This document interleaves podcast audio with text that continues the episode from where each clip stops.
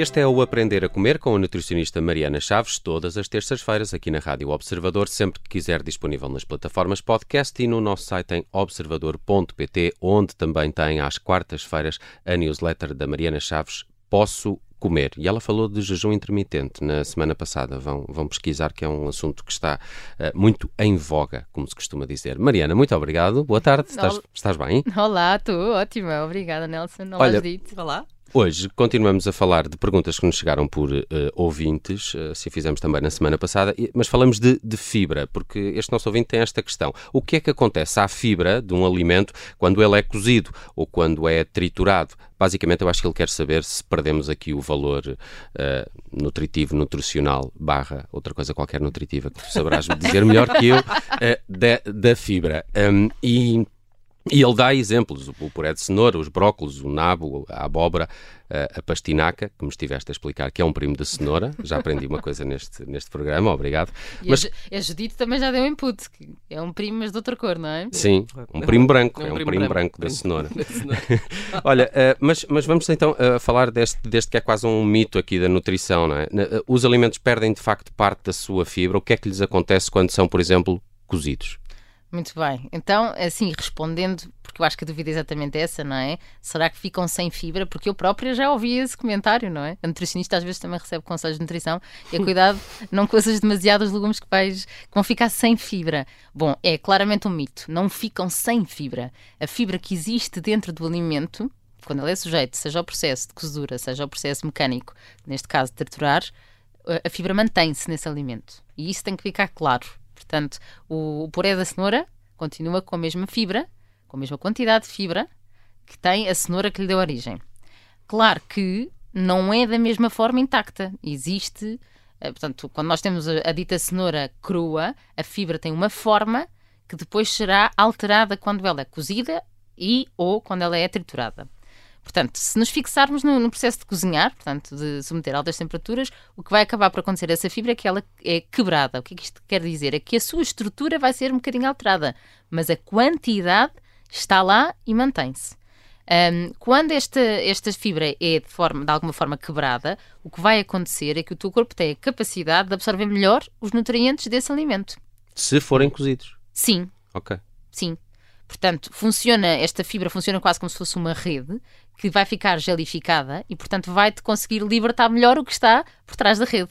Okay. Tem a mesma quantidade de fibra, a fibra é diferente, mas é mais benéfica para o, para o teu corpo. Porque é mais Ou o teu absorvida? corpo absorve-a melhor. Não, Isso. a fibra não é absorvida os hum. nutrientes que estão no alimento ah, é que okay, são. Okay. E, portanto, o que acaba por acontecer é que nós conseguimos uma melhor absorção dos nutrientes se a fibra for cozinhada. Então, porquê é que se diz quando uh, se, cose, se cose demasiado um alimento, ele perde os nutrientes? Porque uh, as vitaminas, por exemplo, quando expostas durante demasiado tempo a altas temperaturas, elas desnaturam, ou seja, deixam de ficar ativas, não funcionam.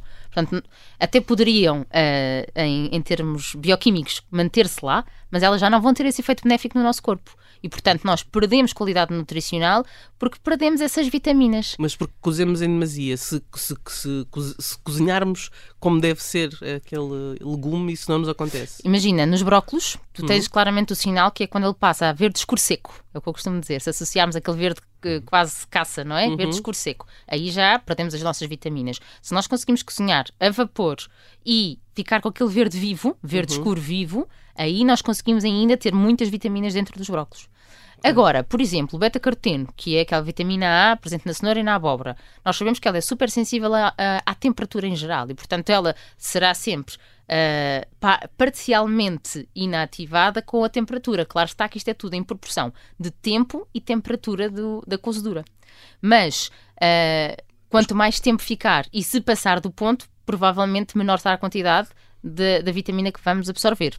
Ok, mas quanto à fibra, que era a questão do nosso. Sim, portanto, imagina, uh, temos a, a, a, aveia. Muitas vezes fala-se que a papa da aveia deve ser cozinhada. Ela, ao ser cozinhada, a fibra da aveia, o beta-glucano, mantém-se. Mas ao ficar parcialmente com uma estrutura diferente, absorves melhor todos os constituintes da aveia, todos os hidratos de carbono e todas as, as vitaminas que lá estão. A fibra não é absorvível. Uh, a fibra comporta-se de uma maneira diferente no nosso organismo das proteínas, dos hidratos de carbono, das gorduras e das vitaminas e dos minerais. Portanto, ela está lá, nós temos que pensar nela sempre como uma função, quase como se fosse uma rede.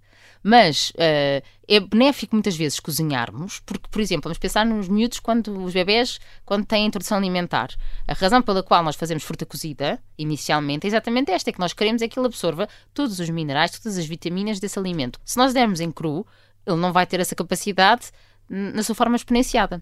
Por isso, aí faz sentido nós pensarmos que a cozedura mantém a fibra, mas se calhar a absorção dos nutrientes pode estar mais rápida, Uh, ou pode estar, em alguns casos, quando é demasiada cozedura, pode estar prejudicada. Hum. Hum. E a, a, fibra é um hidrato de carbono? Exatamente. Então, uh, é interessante quando nós olhamos para um, um, produto alimentar, não é? um produto que tenha o rótulo nutricional, nós temos lá a avaliação por 100 gramas e conseguimos, em muitos produtos, encontrar a rúbrica da fibra. Como não é obrigatório em termos de legislação, às vezes não está lá essa rúbrica. Como é que nós conseguimos perceber se o produto tem ou não fibra? Então nós temos a rúbrica do total de hidratos de carbono, sendo a fibra um hidrato de carbono que é sempre, mas depois como é que nós sabemos qual, quais deste, qual é a quantidade deste total de, de hidratos de carbono que é de fibra? Então há uma segunda rúbrica que diz dos quais açúcares. Então, se nós subtrairmos esses dos quais de açúcares do total de hidratos de carbono, nós temos a fibra. Pensemos assim, um refrigerante que tem zero fibra, não é? Uhum. Então, o total de hidratos de carbono é igual ao total de açúcar. Muito bem, nem precisamos pensar duas vezes. Mas se calhar que temos um produto que possa ter fibra, como uma aveia, lá dentro, e não está a rubrica da fibra, porque em termos de, de indústria alimentar, se calhar não é vantajoso estar a pôr, porque não é assim tanta. Mas não interessa, nós se formos lá fazer esta, este cálculo, conseguimos perceber então se há ou não há fibra nesse produto. Okay. E há pessoas que uh, uh, recorrem à fibra para regular algum problema de saúde, controlar algum, alguma nutrição que tenham. O, que é que a fibra faz essencialmente no, no nosso corpo e quem é que eu de, quem são as pessoas que a procuram por, por algum problema digestivo? Olha, Nelson, a fibra é essencial para quem quer ser saudável, em geral. Um, nós sabemos hoje em dia, nós temos dois tipos de fibra, a fibra solúvel, portanto solúvel em água. É que nós associamos muito a fibra a, a, um, a um, bom trânsito intestinal. Uh, Parece-me que a publicidade instituiu esta, esta ideia. Sem dúvida. E sem a fibra não se consegue um bom trânsito intestinal. É preciso fibra, é preciso água, é preciso exercício físico. Um, e, e, nós, ao conseguirmos ter um, um trânsito intestinal saudável, nós conseguimos prevenir várias doenças, principalmente intestinais. A diverticulite, o, o o risco de cancro coloretal. Uhum. Portanto, ela tem esse papel muito grande em termos de prevenção da obstipação, de um, também para uh, ter um, tem um papel benéfico também na microbiota, ou seja, uh, como a fibra, apesar de não ser absorvida, ela pode ser fermentável, parte da fibra que nós consumimos pode ser fermentável. E o que é que, ao ser fermentável, o que é que isto quer dizer? Ela serve de alimento às bactérias que vivem no nosso intestino e consegue produzir uh, tem uns produtos secundários que vêm dessa digestão, que são substâncias anti-inflamatórias e anticancerígenas. É aí que é o processo de redução do risco de cancro coloretal. Portanto, a fibra, eu gosto de pensar nela como eh, faz parte dos alimentos, dos vegetais, das leguminosas, dos frutos secos, da fruta, ela entra no nosso tubo digestivo, ela pode ter alguma função a nível do estômago, por exemplo, para atrasar a digestão, uh, pode ter alguma função, e tem a nível intestinal, para regular a absorção das gorduras e para fazer com que a absorção dos açúcares seja mais lenta. Tem esta grande vantagem a nível da microbiota, a fibra que é fermentável, mas depois ela sai. Ela vai-se embora. Portanto, ela não é absorvível, ela só tem uma função no nosso corpo. E há, e há, fibras melhores do que outras? Uh, isto é, há uma forma de consumirmos fibra que seja em maior quantidade ou de melhor qualidade? Os vegetais, a tal aveia? Certo, olha, como te disse, uh, existem dois tipos de fibra, solúvel e insolúvel, e muitas vezes temos as duas presentes no mesmo alimento. Uh, como sendo, por exemplo, na laranja, nós conseguimos ter na parte branca a fibra solúvel e depois naquelas outras partes fibrosas a fibra insolúvel. Um, e são raros os alimentos em que nós temos só um tipo de fibra. A aveia, por exemplo, é muito rica em fibra solúvel. Um, quando pensamos qual é que terá um papel mais importante na nossa saúde, eu diria que será a fibra solúvel, por estas vantagens todas de trânsito transintestinal, portanto, de saciedade, da regulação de colesterol, da regulação de glicémia, uh, mas depois a fibra que é fermentável, pode ser essa fibra fermentável, tanto é solúvel como insolúvel. São uns tipos de fibra em específico. E essas, hoje em dia, cada vez sabemos que têm um impacto maior na nossa saúde. A, a que faz o trânsito intestinal funcionar mais rápido, que normalmente é insolúvel. Eu diria que é que, é, que terá menos expressão na nossa saúde. Há, há, há sempre aquela, uh, um, aquela ideia de se fizeres um sumo de laranja não vais ter a fibra do alimento, não vais ter a fibra da laranja. Exatamente. Porque, porque fica só com o sumo e a fibra eh, não passa. Logo aí não é um bom alimento. Exatamente. Aí nós estamos a desperdiçar a fibra desse alimento. Um, e, é engraçado porque eh, faz sentido nós consumirmos o alimento de forma inteira, não é? Mas em sumo de laranja, como diz Judite, se nós metemos a laranja inteira dentro de um processador, nós mantemos a mesma quantidade de fibra só que de forma diluída, nesse caso. É? Okay. Até é engraçado pensarmos, porque uh, uh, o ouvinte perguntou, então, e estruturarmos, não é?